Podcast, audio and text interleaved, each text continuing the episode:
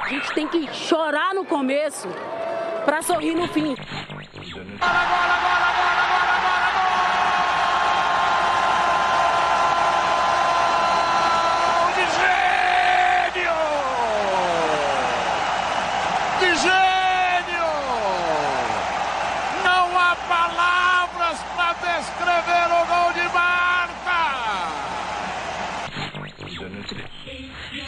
Amanda, você consegue imitar essa narração? Você consegue imi- Consigo.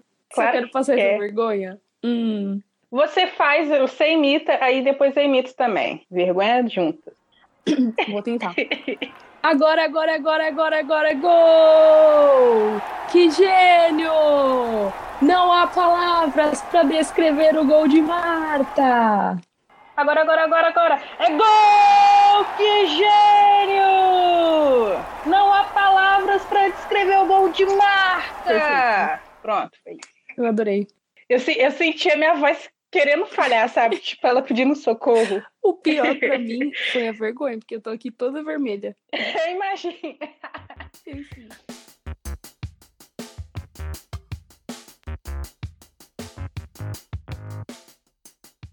Salve, salve, ouvintes! Está começando mais um Empório do Futebol Feminino. Eu sou Raíssa Galdino e relembrando os, os tempos de Empório Raiz, a dupla Raiz está de volta, né? A apresentação hoje com a Amanda. Amanda, fala aí com os ouvintes que você tá sumida. Oi, sumida. Aquela, né? Oi, ouvintes. Sejam bem-vindos a mais um episódio. Eu sou a Amanda Morim, tava meio sumida, mas agora tô de volta. E a gente volta no estilo Empório Raiz, né? Como que é que eles chamavam a gente? Era Raíssa e Luana? Enfim, Raiz e Luana na área. Como que era? Ética e Pardal, lembrei. É de Pardal, nossa. Meu Deus, momentos. E este é o nosso programa de número 26. É mais um episódio daquela nossa série chamada Prorrogação, onde a gente faz a enquete lá no Twitter e vocês escolhem qual é o especial da vez. A pauta tá gigante, tem oito páginas de pauta. E a penúltima é só de título. Nossa, pouco título, graças a Deus. Graças a Deus. Neste episódio, vamos contar a história de Marta Vieira da Silva. Alagoana, nascida em Dois Riachos, tem 34 anos e é aquariana. Guarda essa informação importante, hein? É mundialmente conhecida como a maior jogadora de todos os tempos, a rainha do futebol, a maior da história e a dona da p... toda. Você viu que eu falei o p... toda mais prolongado pra você se na hora de censurar isso, né, Amanda? Obrigada, obrigada, obrigada. Muito bom. a Marta sempre gostou de jogar futebol, mas além de tantas outras dificuldades, ela teve que enfrentar também o machismo. Ela chegou a ficar trancada dentro de casa para não jogar bola, porque ninguém aceitava uma menina jogando futebol. Marta ouviu xingamentos, falas preconceituosas, lidou com o machismo em sua pior forma, brigou com a família, mas ainda assim ela persistiu. Continuou jogando com os meninos, que eram maiores e mais fortes, até os 14 anos, onde ela jogou pela equipe juvenil do CSA em Alagoas. Tudo mudou depois que esse olheiro conseguiu ver o futebol que ela tinha. Quem conhece e acompanha a Marta disse que ela é uma mulher muito corajosa e divertida. Isso dá pra ver até acompanhando no Instagram, né? Adora praticar atividades físicas, corre, nada, treina e sempre com a bola no pé. A rainha também canta, toca violão, dança, brinca com seus doguinhos e leva alegria por onde passa. Marta é embaixadora global da boa vontade para mulheres e meninas no esporte na ONU Mulheres. Além disso, a atacante do Orlando Pride já ganhou o título de melhor jogadora do mundo seis vezes. Repito. Isso não é um treinamento.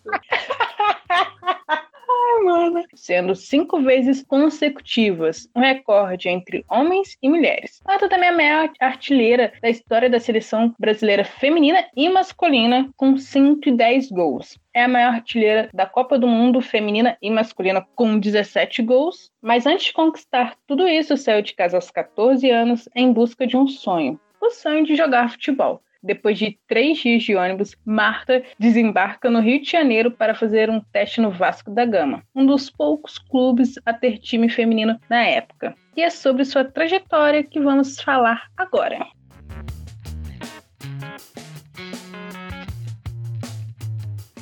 Já no Vasco da Gama, ali em 2000, eu achei um texto muito bom no site É o País, onde a Helena Pacheco, que era treinadora da Marta no Vasco, lembra que certo dia me apareceu uma menina franzina e praticamente muda. Naquele dia cheguei a um companheiro e falei, não sei porquê, mas essa menina tem cara que joga bola. Ela trazia uma carga emocional muito forte na mochila e era uma menina que vinha de longe de uma realidade difícil, em busca da oportunidade de ouro, mas que ela soube transformar essa raiva em motivação para vencer na vida. Nos testes que a Marta realizou lá em são Januário, ela impressionou e logo passou a fazer parte da equipe sub-19 do Vasco, mesmo tão nova. No Brasileirão sub-19 de 2001, ela realizou 16 partidas, fez 4 gols e foi campeã. Pouco tempo depois, ela recebeu a primeira convocação para a seleção brasileira sub-20. Depois de defender o Vasco por dois anos, em 2002, a Marta foi emprestada para o Santa Cruz, uma equipe lá de Belo Horizonte. No Santa Cruz, ela ficou de 2002 a 2004. Pela equipe mineira, Marta fez 38 jogos e marcou 16 gols. Em 2003, ela conquistou a medalha de ouro nos Jogos Pan-Americanos com a seleção. Em 2004, ela deixou o futebol brasileiro rumo à Europa para defender o MEA, é assim que fala? O MEAIK. Da Suécia. E ela ainda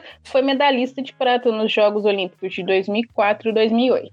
A Marta ficou no UMAIK de 2004 a 2008 e em sua primeira temporada na Europa, ela já chegou com o pé na porta. Mas apesar dos 22 gols marcados na Liga Sueca, a sua equipe acabou como vice-campeonato, perdendo a disputa por apenas um ponto para o de Jugarden. Se a nível nacional o UMAIK não conquistou o título, a equipe reinou na Europa. Com uma campanha perfeita, com nove vitórias em nove jogos, a equipe sueca conquistou o bicampeonato da Liga dos Campeões. A Marta estreou apenas na semifinal da competição, atuando em quatro partidas e marcando cinco gols. Mano, mas a mulher, ela é tão foda, mas tão foda, que em quatro partidas ela fez Estreando. cinco gols. Puta... Muito foda. Na temporada seguinte, o desempenho da Marta continuou brilhante. Foram 21 gols na Liga Sueca, sendo artilheiro do campeonato e desta vez levantando a taça. Na Liga dos Campeões daquele ano, o UMAIK acabou caindo nas quartas de final para o de Jugarden. Em 2006, o UMAIK elevou ainda mais o seu nível de jogo, conquistando a Liga Sueca sem perder nenhuma partida. Marta novamente marcou 21 gols no campeonato e novamente foi artilheira da competição. Em 2007, o UMAIK levou a liga sem nenhum problema, terminando nove pontos à frente do de Jugarden. Na Liga dos Campeões, o time sueco fez uma grande campanha. Na final, dois jogos muito duros contra o Arsenal, mas melhor para a equipe inglesa, que venceu por 1 a 0 e ficou com o título. Ainda em 2007, ela conquistou a medalha de ouro nos Jogos Pan-Americanos com a seleção, liderando a artilharia da competição com 12 gols. A gente fez um episódio especial para falar especialmente da seleção brasileira nessa competição, porque foi muito histórico e a gente também fez um top 5 de gols lá no nosso Twitter, que é Empório do FF, e o episódio também tá muito bom, então ouçam e depois deem um feedback pra gente. Ainda em 2007, durante a semifinal da Copa do Mundo contra os Estados Unidos, Marta marcou o gol mais bonito da competição e, para alguns, o gol mais bonito de todas as Copas. A narração deste gol foi feita por Luciano Duvalli e é a narração que você encontra na abertura dos nossos episódios. E pela primeira vez na história, o Brasil chegou uma final de Copa do Mundo, mas infelizmente a gente ficou em segundo lugar. E Marta foi escolhida a melhor jogadora da competição, recebendo a, o prêmio de bola de ouro do torneio. E também ela foi artilheira, com sete gols. Em 2008, a Marta viveu sua temporada mais conturbada no período que defendeu o UMAIK. Desde o começo daquele ano, existiam muitos boatos de que a craque brasileira iria trocar de clube e provavelmente jogar na Liga dos Estados Unidos. Mesmo assim, a Marta teve um bom desempenho, conquistando novamente a Liga Sueca. No fim do ano, o esperado aconteceu. Depois de cinco anos defendendo as cores do UMAIK, com quatro conquistas de campeonato sueco e uma conquista da Liga dos Campeões, a Marta estava se transferindo para o Los Angeles Sol. Eu achei esse nome tão fofo. Você já viu o escudo desse clube? É feio. É, muito feio. Mas o nome é fofo. É muito feio. Se eu tivesse um clube, a probabilidade dele se chamar Los Angeles Sol é muito grande. Amanda, você é fofa. Obrigada. Eu não achei esse nome nada bonito e você tá, ai, que bonitinho. E você provavelmente vai vir com super conceito por trás Hum. desse nome. Futebol é dedo no cu e gritaria, mano. Tem esse negócio de ter nos Tá bom, frufruragem do sol, não. Não, pera. O mais estranho é que não é Los Angeles Sun, é Los Angeles Sol. Ai, meu Deus. Em seu período no UMAIK, Marta disputou 103 jogos e marcou impressionantes 111 gols. Além disso, neste período, a brasileira foi eleita três vezes melhor jogadora do mundo pela FIFA em 2006, 2007 e 2008. Sobre a oportunidade de jogar nos Estados Unidos, em 2009 a Marta né, foi para o Los Angeles Sol e na época ela falou que para ela a coisa mais importante é jogar onde estão as melhores atletas do mundo e é por isso que ela optou por essa mudança na carreira. Sua primeira temporada na WPS na época, a camisa 10 da seleção brasileira marcou 10 gols e deu 3 assistências, ajudando o Los Angeles Sol a fazer a melhor campanha da fase de classificação e levando a equipe até a final onde acabaram derrotados pelo Sky Blue. Off, off. Sky Blue que tinha, sabe Amo. quem? Rosana. Naquele ano, a Marta foi eleita a melhor jogadora da competição e novamente levou a bola de ouro. Nesse ano, ela também ganhou o prêmio de melhor jogadora do mundo, né, no caso. Durante o período de férias da Liga Americana, a Marta assinou um contrato de empréstimo com o Santos e lá ela atuou por três meses e pela primeira vez, depois que saiu, né, do Brasil, ela volta. Pela equipe paulista, Marta conquistou a Libertadores, Copa do Brasil, marcando gol na final das duas competições. Depois disso, ela voltou ao Los Angeles Sol, mas infelizmente o clube encerrou as atividades. Para entender um pouco melhor do cenário da Liga Norte-Americana na época, ouça o nosso episódio especial sobre a NWSL. É um episódio que a galera sempre volta e do nada dá uns feedback. Então, assim, para você que não entende sobre a história da liga e nem sobre a liga antecessora, vale a pena conferir. E aí, fazendo a pauta aqui, quando eu cheguei nessa parte, eu descobri que a Marta gosta de jogar em time que tem Pride no nome. Em 2010, a Marta Ai, foi pro UFC Gold Pride. E quando o clube encerra suas atividades, as jogadoras ficam disponíveis para o draft, é como se fosse um draft mesmo. E aí os outros, as outras franquias vão escolhendo as jogadoras que eles querem para o time. E aí o clube FC Gold Pride escolheu a Marta para reforçar a equipe na temporada de 2010 e lá ela foi pela segunda vez consecutiva artilheira da liga e dessa vez levou o seu time à final da WPS, foi campeã. Uau! No final daquele ano, em 2010, o Santos apresentou novamente a Marta após um ano, né? Num contrato de dois meses que podia ser transformado em um vínculo maior, né? De mais ou menos um ano, mas isso não aconteceu. O que aconteceu foi que o Santos estava em negociação com a Federação de Futebol dos Estados Unidos para adquirir uma das franquias na liga. E aí o time se chamaria Santos Mermaids, até o Pelé estava ajudando na negociação, mas na real ela nunca aconteceu. E aí é curioso também porque o time não seria exclusivamente brasileiro. Então ele teria que seguir as regras da WPS, onde não poderiam ter mais do que cinco estrangeiras no time, né? As demais jogadoras teriam que ser norte-americanas. Então, se tivesse a Marta, teria a Marta e mais quatro brasileiras. É mais ou menos como a, a NWSL funciona hoje, né? Mas enfim, talvez até por isso também a negociação não tenha rolado. Em janeiro de 2011, Marta foi anunciada como reforço do New York Flash para a WPS daquele ano, onde foi campeã.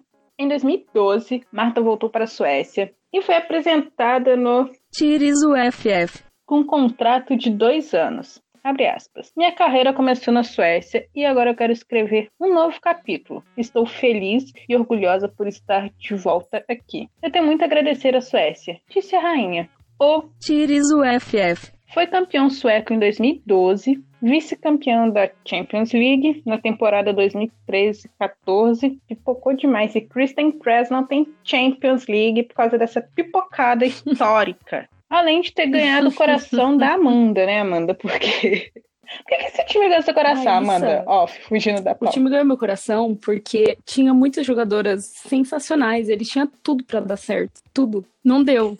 Na verdade, o elenco que. Eu acho que até falei hoje lá no grupo do Empório. Esse elenco ficaria em segundo lugar de elencos históricos, assim, do futebol feminino. Ó, hum. tinha Marta, tinha a sua lateral, que não sei como fala, vou deixar a mulher do Google falar. Megan Klingenberg. Tinha Vero Boquete, Kristen Press, até a Caroline Hansen tava lá. Com 18 anos, ela foi vice-campeã da Champions do lado de todas essas jogadoras e também tinha várias Porra. jogadoras suecas, tipo, que eram da seleção na época e que até pouco tempo também jogavam na seleção da Suécia, tipo, triste. A Marta gosta, né, de jogar em clube assim. Tinha tudo pra dar certo, mas não deu. É chorar no começo pra sorrir no final, cara. Ela chorou muito aí no Tireza aí, Tireza. No Ti. Eu virei íntima não, cara, olha só que, que merda. Após a falência, um time Sim. que conquistou, conquistou. Conseguiu falir essa p. Vai tomar. Eu fali, cara. E o legal é que na pauta tá aqui, inacreditável. Após a falência do Tires o FF. em 2014, Marta foi contratada pelo FC Rosengard. por seis meses. Abre aspas. Recebi várias ofertas da Europa e dos Estados Unidos. Ela gosta dos Estados Unidos, né? Mas ainda tem um fome de títulos, especialmente a Liga dos Campeões. Vejo um grande potencial no Rosengard. uma equipe forte e vou fazer tudo o possível para que se transforme na melhor da Europa. Com a equipe, ela foi bicampeã da Liga Sueca em 2014 e 2015 e vice em 2016. Em 2015, Marta se tornou a maior artilheira da história da Copa do Mundo de futebol feminino com 15 gols. Neste mesmo ano, se tornou a maior artilheira da seleção brasileira, completando 117 gols, superando Pelé. Hum, que triste. Que pena. A Marta foi oficialmente anunciada como reforço do Orlando Pride, voltando a jogar nos Estados Unidos. Dessa vez para disputar a NWSL. Ela tá no clube até hoje e lá ela disputou 54 jogos, fez 23 gols e deu 10 assistências. Em 2019, pelo clube, ela fez 6 gols, mas o Roxinho acabou como último colocado da temporada regular, com 4 vitórias, 4 empates e 16 derrotas. Na Copa do Mundo de 2019, a Marta superou a marca do Close, se tornando a maior goleadora em Copas do Mundo, com 17 gols, a gente já comentou aqui, que essa marca jamais foi alcançada por outro atleta. Mas ainda assim, o Brasil caiu no mata-mata após uma derrota para a equipe francesa. Ai, Raíssa, se aquela bola da Debbie entrasse, Nossa, sim, mano. E quando eu reclamo dessa merda de lance, as pessoas ficam, ai, você odeia Debbie. Não, irmão, ela só não finalizou, entendeu? Direito. Ai, Debbie, eu te amo, mas irmão. Na competição, ela foi lembrada pela marca alcançada, jogando com uma chuteira sem patrocínio, com um símbolo cobrando pela equidade no esporte e o batom vermelho, que ficou muito famoso, tal, é da Avon, né, o batom vermelho. Ela joga de batom até hoje. Simbólico, obviamente. Enfim, mas nessa última Copa do Mundo, a Marta também foi lembrada pelo discurso que ela deu depois da desclassificação, que gerou muita polêmica. No discurso, ela disse: A gente tem que chorar no começo para sorrir no fim. Quando digo isso, é querer mais, é treinar mais, é se cuidar mais, é estar pronta para jogar 90 e mais 30 minutos, quantos minutos for. É isso que eu peço para as meninas. Não vai ter uma formiga para sempre, não vai ter uma Marta para sempre, não vai ter uma Cristiane. E o futebol feminino depende de vocês para sobreviver. Então pense nisso. Valorize mais. Chore no começo para sorrir no fim. É, Cara, eu não concordo com esse discurso, porque assim, é uma coisa que a gente sabe como é o futebol feminino aqui no Brasil, como é desvalorizado, como a nossa federação caga pra ela, enfim, aquele velho discurso que a gente fala em todos os episódios. Então, assim, não é uma coisa só das meninas. Antes dessa Copa do Mundo, ninguém acreditava que o Brasil ia disputar, é, chegar até onde chegou, né? É, mas antes da Copa do Mundo, você lembra o retrospecto qual que era? Era nove jogos e nove derrotas. A gente perdeu bastante jogadora por lesão durante a preparação da Copa do Mundo. Então, assim, há e há fatores. A forma que ela usou esse discurso pós-eliminação e pós a nossa seleção ter jogado muito bem, eu acho um pouco injusto com as jogadoras. Imagina o clima dentro ali do vestiário, como deve ter ficado. A Érica, né, a Érica zagueira do Corinthians, deu uma entrevista e disse que não concordava com esse discurso. E a Marta saiu curtindo alguns comentários falando mal da Érica. Enfim, ficou aquele climão. Eu não concordo no momento em que ele foi feito, mas por um lado, assim, depois de alguns meses, eu entendi nesse torneio da França, né, que a gente começou a entender sobre essa parte que ela disse sobre se cuidar. Não é só treinar quando tá acontecendo a temporada.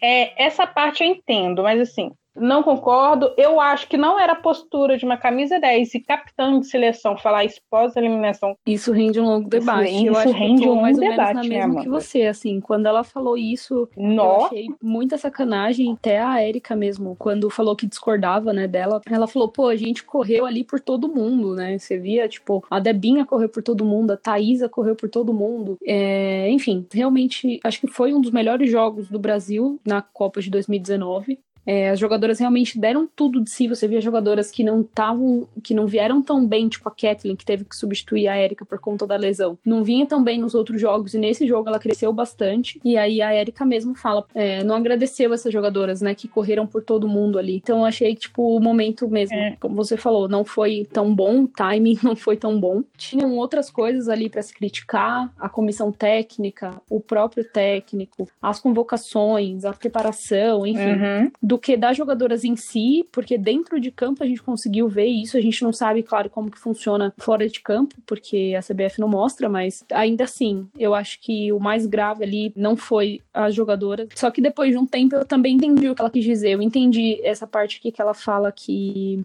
o futebol feminino depende de vocês para sobreviver, porque às vezes passa essa impressão de que ela tá cansada, sabe? De, de tentar tanto, de tentar tanto, de dar esse, esse morro e ponta de faca numa responsabilidade de pegar tudo para si e falar, beleza, eu vou levar isso daqui nas costas, né? Eu e outras jogadoras, a gente vai levar isso daqui nas costas, porque o futebol feminino também dependeu da Marta, também dependeu da, da Pretinha, também dependeu da Cici, também dependeu da Rosana, enfim, da Daniela Alves, para sobreviver. O que, que seria do futebol feminino se não tivesse sido ela, sabe? Eu acho que é, eu consegui entender essa parte, assim, depois de um tempo. Mas eu acho que foi muito infeliz o, o, momento em que ela colocou isso e só ter colocado isso, né? Então, só ter cobrado das jogadoras, que ali era o, o elo mais fraco e o elo mais exposto, né, a público. Eu acho que se ela tivesse cobrado esse outro lado também faria muito mais sentido.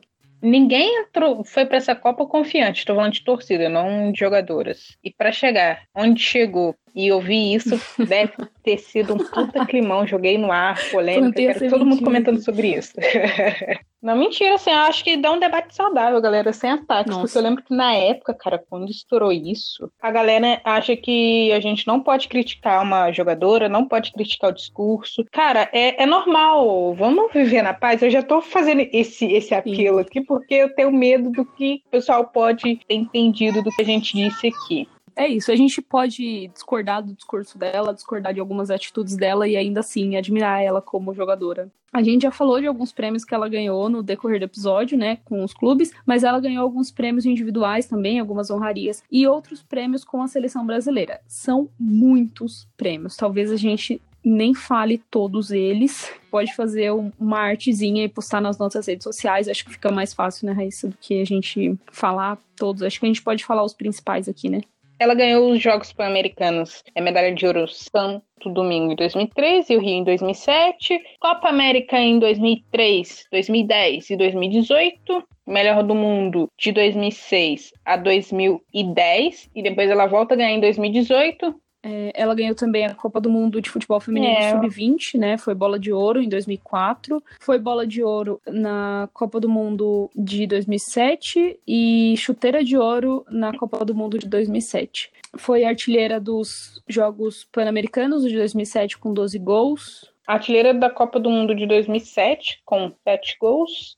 Artilheira do Campeonato Sueco em 2004, 5 e 2008 Artilheira da Liga dos Estados Unidos em 2009, 2010 e 2011. Maior artilheira da Copa do Mundo, incluindo futebol feminino e masculino. E ela é maior artilheira da nossa seleção feminina e masculina, né? Além disso, ela tem algumas honrarias também. Ela entrou na passada da fama do Maracanã. Foi a primeira e até agora é a única mulher a deixar a marca dos pés no, no Maracanã. É reconhecida mundialmente, é embaixadora da ONU também, enfim.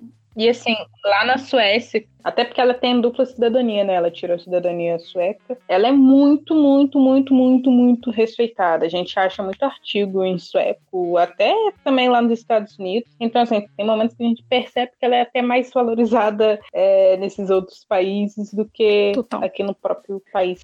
Bom, Raíssa, acho que é isso. Agora a gente pode ir para a parte do gato curioso, né? Os ouvintes participaram aqui do nosso episódio mandando algumas perguntinhas. Então, bora pro gato curioso, aquele momento onde vocês mandam pergunta e a gente responde. Lembrando que o link do nosso gato curioso FF. está na bio do nosso Twitter. Sim, show. É isso. Bora, som.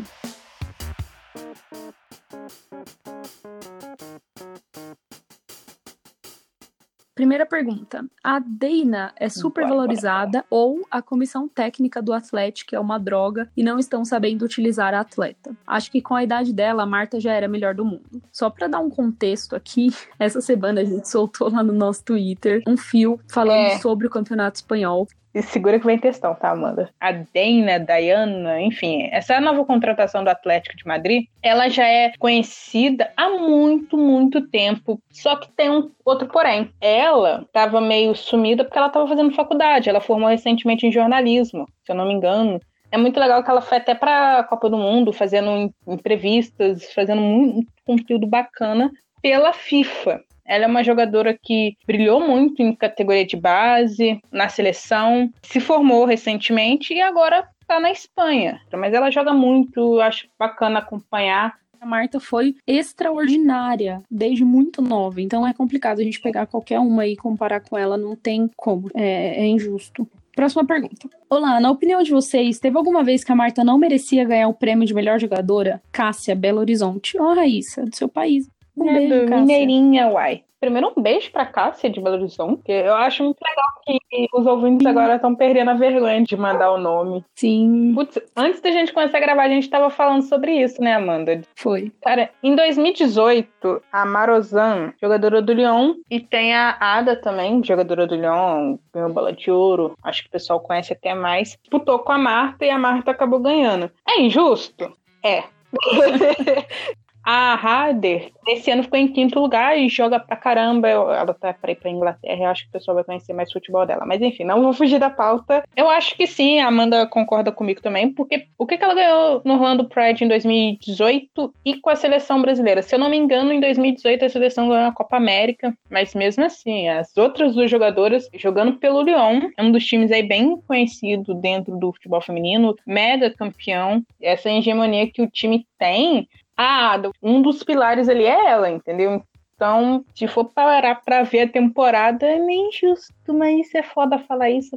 Ele tava premiando a temporada ali, 2017 2018, né? Finalzinho de 2017 2018. E não a história da jogadora, né? Mas a gente sabe que, assim, historicamente também a FIFA leva em consideração várias outras coisas. 2019 foi uma puta polêmica por causa disso. Talvez eu daria o prêmio ou pra Marazão ou pra Ada, muito provavelmente pra Ada. Mas, ok, também. A Marta ter levado, eu, É. eu passo esse pano. É aquele É ditado, aquele né? negócio, né? É isso aí. Pergunta. O que vocês têm a dizer sobre É, os Enzos e as é isso aí. Enzas que dizem que a Marta já passou do tempo e que a Ada vai superar? Pessoal, precisa respeitar e conhecer mais a história da Marta. Acho que esse é o ponto, entendeu? E volta tudo que eu falei no episódio anterior. A, a CBF não tem esse cuidado de passar a história das suas atletas. E aí o pessoal vai pegando esse carinho com jogadora gringa e vai é, menosprezando. Quando eu era pequena, eu ia jogar bola na rua com os meninos, né? E eu até que jogava bem. Os meninos ficavam tipo, ah, eu sou o Ronaldinho. Ah, e você é quem? Você é o Ronaldinho? Eu falava, não, eu sou a Marta.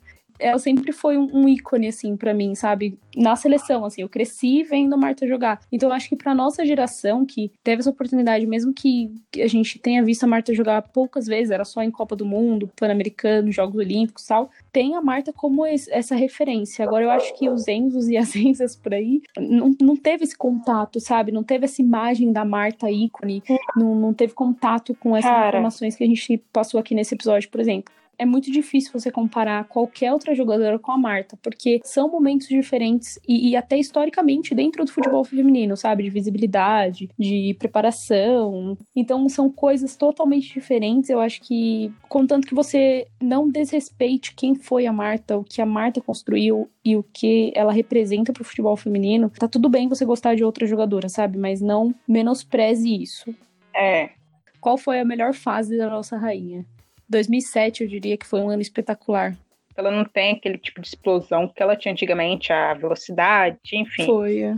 Enfim, eu acho que 2007, pelo simbolismo que, o, que os Jogos Pan-Americanos trouxe pra gente e a Copa do Mundo também, né? É. Tá bom. É muito difícil falar Sim. só quando e qual foi, porque a Marta até hoje, se, fosse, se você for pegar Ela é uma jogadora espetacular. O que acontece é que o futebol é um esporte coletivo. tá? Entendeu? É uma jogadora é, espetacular, que não está mais no seu auge. O que vocês Adorei. acham sobre a possibilidade da Copa de Ah, ele é um 2023 ser aqui no Brasil? Ai, vocês são fodas. Amo vocês e seus podcasts. Que fofo. Obrigada, Giovanni. Hum. Ai, biscoitos. Giovanni, você é foda também. Você é um dos caras assim que eu adoro acompanhar, porque ele é muito engraçado, sabe? Ele é divertido. A gente já falou algumas vezes em alguns episódios que não concordo, não sei se a opinião da Amanda mudou, mas assim, eu continuo não concordando e aquela velha questão do CBF, como vai estar os clubes, eu acho que a gente pode é, gastar tempo, energia, fortalecendo os campeonatos, as equipes, levar as jogadoras a sério, para bem mais na frente pensar em Copa do Mundo. Eu acho que a gente ainda tá num nível muito amador. Ah, isso é sério. A última pergunta do Gato Curioso. Você tem mais alguma coisa para falar para os nossos ouvintes? Ah, espero que tenham gostado desse episódio. Continuem ligados na, nas nossas redes, porque a gente vai continuar com esses episódios especiais. Gato Curioso está sempre aberto, não só com dúvidas, às vezes alguma sugestão. Um beijo pro resto da Ai. equipe, né? Que tá fazendo Que um equipe, puta cara. Que sorte nossa, não é mesmo? puta material, uma puta organização. Quanto tempo não grava isso aí, Amanda, né, Amanda? Empório Raiz, tava com saudade Em câmera lenta. E também, se você quiser que a sua jogadora preferida, uma jogadora que você admira muito, gosta, apareça aqui no, no nosso, na nossa série Prorrogação, onde a gente faz esse especial sobre jogadoras. Pede pra gente em qualquer lugar aí, pode ser no Gato Curioso, pode ser nas nossas redes sociais mesmo. A jogadora que for mais pedida, a gente vai abrir a votação lá no nosso Twitter e aí quem vocês decidirem, a gente vai montar a pauta e gravar o episódio e soltar pra vocês também. Ufa! Mandem Sim. pra gente aí o que que vocês acharam desse, desse episódio. Espero que vocês tenham gostado. Eu curti muito voltar às raízes do Empório e falar um pouco sobre a nossa rainha. Fique em casa também. Vamos pedir pros ouvintes ficarem em casa. Pelo amor de Deus, gente. Quem puder, fique em casa. E tchau, Raíssa.